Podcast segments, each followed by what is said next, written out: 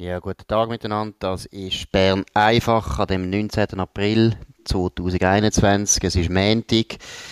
Bern einfach ist der Podcast vom Nebelspalter mit dem Dominik Feusi, Bundeshauschef und dem Markus Somm, Chefredakteur. Wir reden jeden Tag über, äh, was läuft in Bern, was läuft in der Schweiz. Wir analysieren, wir kommentieren. Der beste Podcast, den Sie haben können zu dem Thema. Heute ist immer noch das gleiche Thema, das uns schon lange beschäftigt, Dominik Feusi, immer noch Rahmenabkommen. Was ist der Stand? Ja, es hat ja heute Morgen die Krisensitzung gegeben, äh, acht bis zehn, zwei Stunden, haben die sieben gebrütet, was sie sollen machen. Und es ist wieder so, es ist immer noch so, es gibt keinen Entscheid. Also man hat zwei Stunden diskutiert. Man hat festgehalten, das Einzige, was man beschlossen hat, dass das Resultat von diesen sogenannten technischen Gesprächen, also von der Staatssekretärin Livia Loy mit der Stefanie Riso auf der EU-Seite, dass die zu einem, Zitat, ungenügenden Zitat Ende, Beschluss gekommen sind. Das hat man festgehalten. Man hat noch geredet über Botschaften, wo man will der EU übermitteln. Am Freitag der Bundespräsident äh, Guy Parmelin, wo sich abgemacht auf Brüssel reist aber man hat dort keinen Beschluss gefasst. Und es bleibt dabei, also der Parmelin geht allein, der Ignazio Cassis ist nicht dabei. Ist es wahr, dass der Ignazio Cassis völlig isoliert ist, wie man das hätte können in eine, einige Medien lesen? Ja, es ist, es ist schwierig. Ich höre auch anders. Ich höre auch, ähm, dass Ignazio Cassis letztlich sagt, ja, ähm, es ist wichtig, wenn man einfach nur die Message überbringt, ähm, dass die Verhandlungen jetzt halt nicht zum Ziel gekommen sind, dann braucht es ihn eigentlich gar nicht. Und das finde ich, das hat etwas dran. Man muss nicht immer das zweite, das dritte auf Brüssel Wallfahrten. Wobei, es ist ja anscheinend der Entscheid vom Bundesrat, also von seinen Kollegen, ja. die gesagt haben, du darfst nicht mitgehen, weil sie eben im Prinzip das Vertrauen verloren haben, weil er ja wie du ja geschrieben hast, zweimal einfach den, den gleichen Antrag gebracht hat, nämlich, dass man das Freihandelsabkommen von 1972 wieder soll neu auftun, was meiner Meinung nach eine absolut äh, dumme Idee war, sowieso, aber eben, er hat wahnsinnig Vertrauen eingebüßt, dass er da einfach zweimal das bringt. Ja, das ist schon der Fall. Und auch, auch der, das andere Departement jetzt müssen schaffen. Auch heute hat man im Übrigen wieder Aufträge erteilt, irgendwelchen Departementen, um irgendwelche Vorschläge auszuarbeiten. Ich glaube wirklich, also, man muss wirklich zuerst festhalten, das ganze Gremium ist ein bisschen zu unteropsi. Es hat niemand übernimmt Führungsverantwortung. Alle denken nur daran, wie, ob, ob echt etwas an ihnen hängen bleibt, oder? Mhm. Und am Schluss zeigen einfach alle mit dem Finger auf den Guy Parmelin, der soll jetzt dann auf das Brüssel reisen. Und, aber man will nicht, nicht einmal gemeinsam bis jetzt Verantwortung übernehmen, mit was. Was ist jetzt zu erwarten? In, im, am Freitag in dem Brüssel. Kommt der Parmelin mit irgendetwas Interessantem heim oder wie willst du das sagen?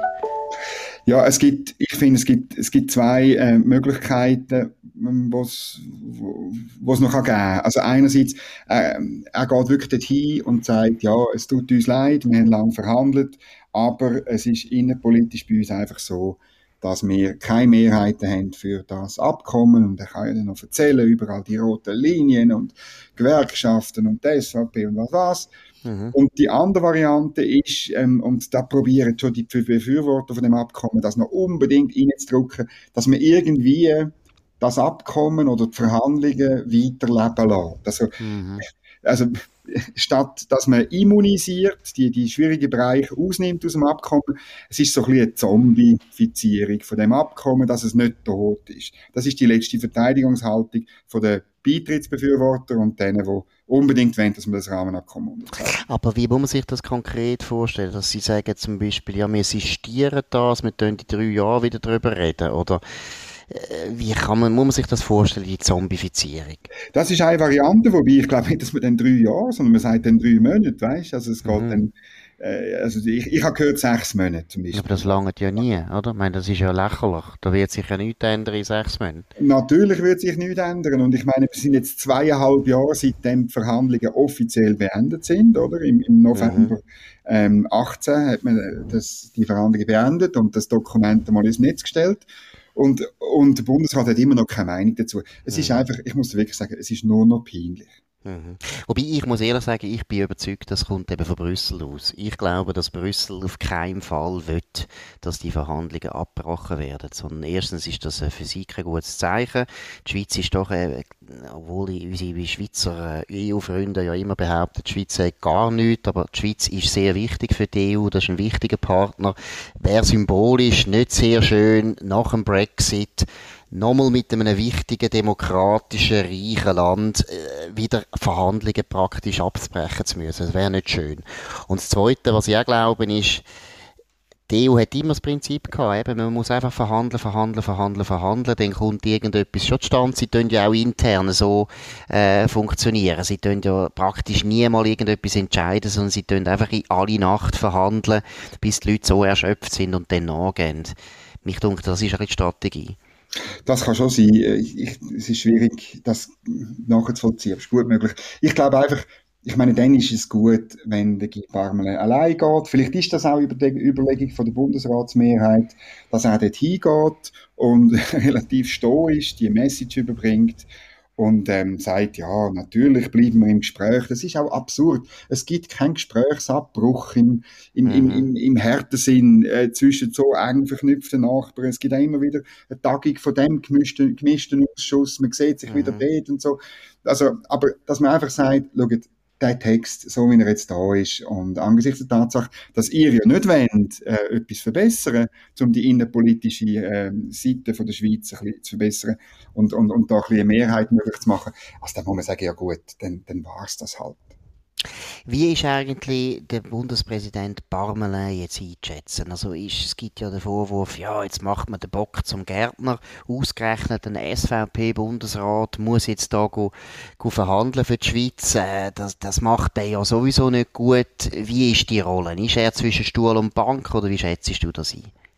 Also man muss zuerst mal ähm, festhalten, wenn er geht an dem Freitag, dann geht er mit einem bundesrätlichen Mandat, also mit Botschaften, die die sieben beschlossen haben.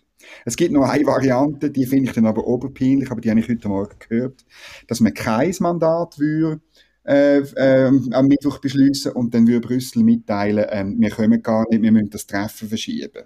Aber mhm. jetzt einmal das beiseite. Also wenn er geht, dann geht er nicht als SVP-Politiker auf Brüssel, sondern er geht mit einem bestimmten Auftrag.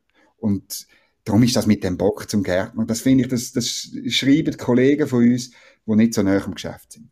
Aber da kann man nicht sagen, ja, dem kann man ja gar nicht vertrauen, weil eigentlich innerlich will der doch sowieso, dass das scheitert. Ich habe den Eindruck, ähm, er, er ist ja diesbezüglich nicht, nicht jetzt ein wahnsinnig knallharter SVPler, sondern er hat auch immer wieder betont, äh, dass er gute Beziehungen zu unseren Nachbarn will. Und er hat das bis jetzt auch die Interviews, die man hat können lesen, habe ich sehr staatsmännisch äh, gefunden. Und, und, und von dem her ist er, ist er vielleicht die, ich, ich, ja, vielleicht ist er sogar die richtige Person. Ich, der Vorwurf, dass er ja dann das sowieso lässt, krachen. Äh, er allein lässt es nicht noch krachen. Sie müssen zum Schluss kommen. Und wenn das Gegenteil passiert, ich meine, wenn zum Beispiel Ursula von der Leyen jetzt äh, irgendwie nochmal ein bisschen eine Avance macht, eben im Sinne, ja, wir müssen jetzt einfach weiterreden, wir tun jetzt gleich noch einmal die ganze Frist verlängern und der Pamela kommt mit dieser Botschaft heim, kommt er bei der eigenen Partei nicht unter Druck, dass dann die sagen, ja, was soll das? Das glaube ich schon. Das wäre dann, das wäre dann, glaube ich, auch für die SVP eine, äh, eine schwierige Situation, respektive für den Zusammenhalt mit ihrem Bundesrat, wenn er das wirklich würde machen Man erinnert sich, oder, wie die SVP Mühe hat mit Bundesräten, die diesbezüglich ein bisschen von der Parteilinien abgewichen ist, oder? Stichwort halber Bundesrat, oder? Mhm. Ja, du würdest sagen, das könnte sogar so weit kommen, dass dann eben die SVP wieder so Druck macht auf den Pamela, weil, ich meine, der Pamela kann ja dann auch sagen, ja, ich kann ja nichts dafür, ich bin jetzt da als Regierungsvertreter gegangen. Ich glaube schon, das ist schon möglich, weil, also, meine, die SVP hat, hat bei dem Rahmenabkommen äh, vielleicht am wenigsten äh, Unklarheit, was ihre Haltung angeht. Oder für sie ist klar, dass es gar nichts braucht. Wie weit findest du eigentlich, ist das ein Thema, dass ja eigentlich die SVP, wo immer gegen das Rahmenabkommen war, auf eine Art jetzt gleich nicht ausschlaggebend war, oder? Also meine, aus meiner Sicht ist klar, Gewerkschaften haben das Rahmenabkommen zu Fall gebracht. Ja, das ist noch, das ist noch eine interessante Frage. Ich denke schon, dass das für die Partei noch schwierig ist. Sie hat ja immer von dem gelebt, von dem mhm, alle gegen genau. die SVP, oder? Mhm. Und jetzt ist es klar, dass Gewerkschaften und, und so äh, Wirtschaftsverbände, namentlich mhm. zwei, Kompass Europa und Autonomie Suisse, den Ausschlag gegeben haben. Ähm, äh, ja, und das führt dann auch dazu, dass, dass man letztlich äh, Front breiter ist denn je, oder? Also es ist ja komisch, oder? Für die SVP ist schön, dass das Abkommen vielleicht jetzt scheitert. Das haben sie immer wollen. Gleichzeitig sind sie eben nicht mehr allein. Das heißt, es ist ja nicht deren Sieg. Und wenn sie ganz ehrlich sind, eben aus meiner Sicht ganz entscheidend sind Gewerkschaften. Die mhm. führen dazu, dass der Bundesrat praktisch einhellig zur Ansicht gekommen ist, äh, wir bringen das nie durch. Ja, und dann, also, ähm, das wird dann aber wieder auseinandergehen. Ich meine, wenn dann das Abkommen vom Tisch ist, dann, wenn dann der Bundesrat gescheit ist, tut er mit den Gewerkschaften und mit den Wirtschaftsverbänden, die jetzt auftreten sind, Alternativen prüfen, oder? Das glaube ich äh, auch. Mhm, das glaube ich auch. Und, und dann ist es dann sehr schnell, kann es wieder so sein wie vorher, also dass die SVP, wo gar nichts will, äh, allein steht. Ja, ja, und man hat sich ja eben die Mehrheit gegen die SVP, die hat man sich ja sehr gut jetzt eigentlich zusammengebastelt in den letzten 30 Jahren. Die hebt auch gut. Und äh, ich glaube, sehr viele im Bundesbären haben das gar nicht gern, dass man die große Mehrheit nicht mehr hat gegen die SVP allein. Also von dem her habe ich das Gefühl, wenn jetzt einmal irgendwie einen Abbruch gibt, dann wird man ganz schnell schauen, dass man jetzt Gewerkschaften wieder integrieren kann. Mhm. Und sagen mal, was auch noch etwas ist, wo immer wieder diskutiert wird, Befürworter, die wollen ja eindeutig jetzt eine Volksabstimmung, oder Operation Libero sagt das, äh, gewisse Leute in der Zürich Zeitung schreiben das so, die Wirtschaftsverbände sagen das auch. Eine Volksabstimmung, wie würde die ausgehen? Es gibt ja Leute, die sagen, ja, wir müssen das jetzt probieren, das würden wir schon durchbringen, das Rahmenabkommen. Wie würdest du es einschätzen?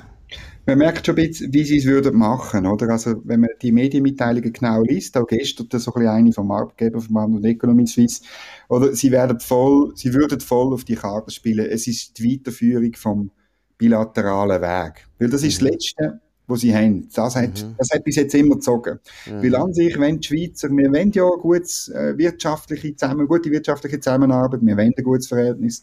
Und das würden sie voll probieren. Und egal, oder? Weil das Abkommen, jeder, der es gelesen hat, weiß, dass das viel mehr ein politischer Vertrag ist, mhm, mhm. als irgendeine ein, ein, ein wirtschaftliche, wirtschaftliche Marktöffnungsfrage, mhm. oder? Mhm. Darum glaube ich nicht, dass das dann so einfach wird, wenn man einfach so mhm. tut, als wäre es die Weiterführung vom mhm. bilateralen Weg.